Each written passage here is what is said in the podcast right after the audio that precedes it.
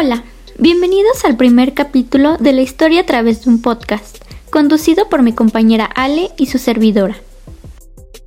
Así es, el día de hoy tenemos unos invitados especiales, nada más y nada menos que los famosos historiadores André Ibarra y Marco Rodríguez. Tal y como lo acaba de decir mi compañera, será un capítulo interesante, así que comenzamos. Primero les queremos compartir la gran trayectoria de nuestros invitados del día de hoy. Estos grandes historiadores son egresados de las universidades más prestigiosas del país y con algunos diplomados de universidades internacionales. Están especializados en historia de México y la evolución de todas las culturas y regiones de nuestro territorio. Michelle, a mí en lo personal me emociona mucho poder platicar el día de hoy con ellos. Para mí el conocer de dónde venimos y cómo hemos evolucionado me parece un tema que nos ayuda hoy en día para continuar mejorando como sociedad. Claro, sin duda se trata de algo muy interesante y no solo para nosotros, por lo que sin más preámbulos, vamos allá. Muy bien, ya se encuentran con nosotros nuestros queridos invitados. Señorito Ibarra, hablemos un poco sobre esta gran invasión. Gracias por invitarnos a su programa. Mi compañero Marco y yo vamos a hablar sobre un tema del cual mucho no se habla o no se le toma tanta importancia, la conquista española en las regiones del sur.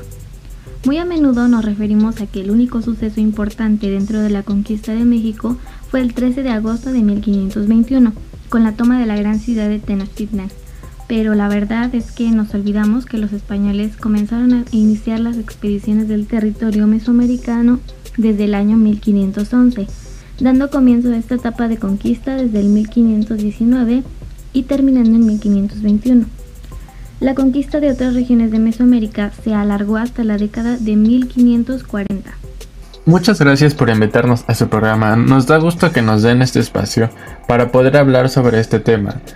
Respecto a lo que Andrea les compartía, es importante precisar que cuando nos referimos a la zona sur hablamos de las regiones conocidas actualmente como Chiapas, Yucatán, Guerrero, Campeche, Veracruz, Oaxaca. Entonces, que la invasión del territorio maya zapoteca, náhuatl, fue una extensión del imperialismo mesoamericano que sería apropiado por los españoles a lo largo del siglo XVI. Estas órdenes iban de Hernán Cortés desde Tenochtitlán. Entonces, si nos referimos a la zona sur, ¿también abarca Honduras, Guatemala y Salvador? Así es, Michelle. Para ser exactos, Guatemala Occidental, El Salvador y el centro y oeste de Honduras. En 1524, como la mayoría de los territorios del sur, fue una oleada de órdenes de Hernán Cortés.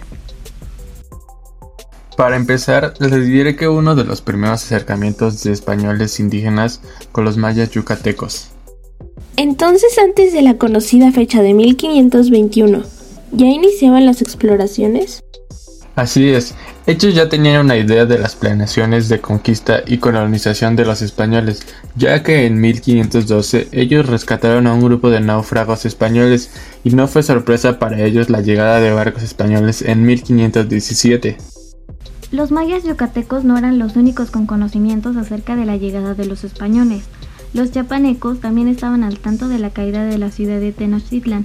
Esto gracias a que los pueblos, aunque no fueran muy aliados, mantenían cierta comunicación acerca de todo lo que les sucedía.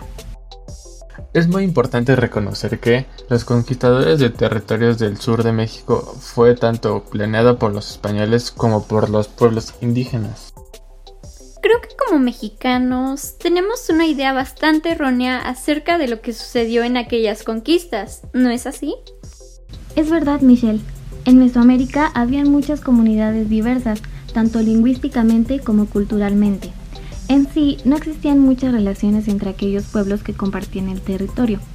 Lógicamente, los españoles comprendieron estos hechos y supieron aprovecharse de estas situaciones para poner a favor a los indígenas. Por ejemplo, las primeras invasiones a Centroamérica fueron llevadas a cabo gracias a que desde 1519 Cortés exploraba las tierras con la ayuda de delegados pochtecas, nobles y guerreros aliados. ¿Podrían hablarnos acerca de los personajes y pueblos que se vieron involucrados en estas invasiones a Centroamérica? Por supuesto que sí. La participación de los hermanos y primos Alvarado, Pedro, Diego, Gonzalo, Jorge y Gómez es bien conocida y por su parte los esfuerzos mesoamericanos eran liderados por hijos de la nobleza de los tlaxcaltecas, cholultecas y los zapotecas de Tehuantepec con cientos de guerreros y la participación de miles de tenoscas, otomíes, xochimilcas, huellontzincas, mixtecas y otros grupos del centro de México y Oaxaca. En el lienzo de Cuauquecholan se narra la invasión al territorio cachiquel con alrededor de 6.000 personas del centro de México, aliados con Jorge de Alvarado en 1527. ¿Es posible conocer cómo vivían estos pueblos relacionados con los españoles? Claro que sí. A pesar de que no contamos con crónicas venidas directamente de estos pueblos indígenas, sí contamos con códices y crónicas escritas por parte de los españoles, donde se puede encontrar que estos guerreros del centro de México se establecían a las afueras de las pequeñas colonias españolas, las protegían y ayudaban en la evangelización, además de contener a las poblaciones autóctonas.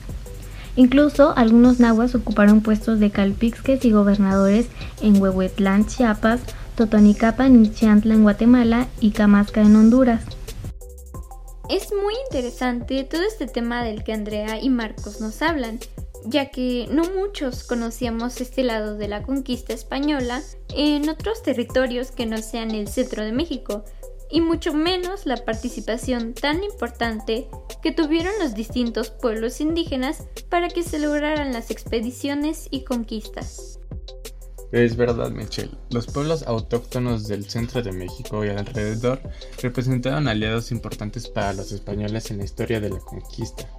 Debemos reconocer los procesos que tuvo la historia de nuestro territorio para que haya sido lo que es ahora. Muchas gracias por estar aquí con nosotros, Marcos y Andrea. Me parece que ahora tanto Michelle y yo como los que nos escuchan podemos tener una idea más clara de la historia de México. Una vez más, agradecemos la presencia de los historiadores. Esperemos que la gente que nos escuche haya disfrutado esta pequeña entrevista. Hasta luego.